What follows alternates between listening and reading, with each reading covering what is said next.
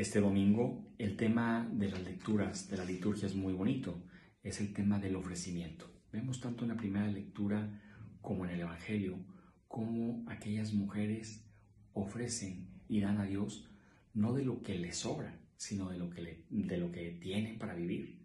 Aquella viuda que le ofrece a Elías alimento era de lo que ella tenía para vivir. Aquella viuda que echa aquellas monedillas en el templo y que es reconocida y alabada por Dios, por Jesús, da no de lo que le sobra, sino de lo que tiene para vivir.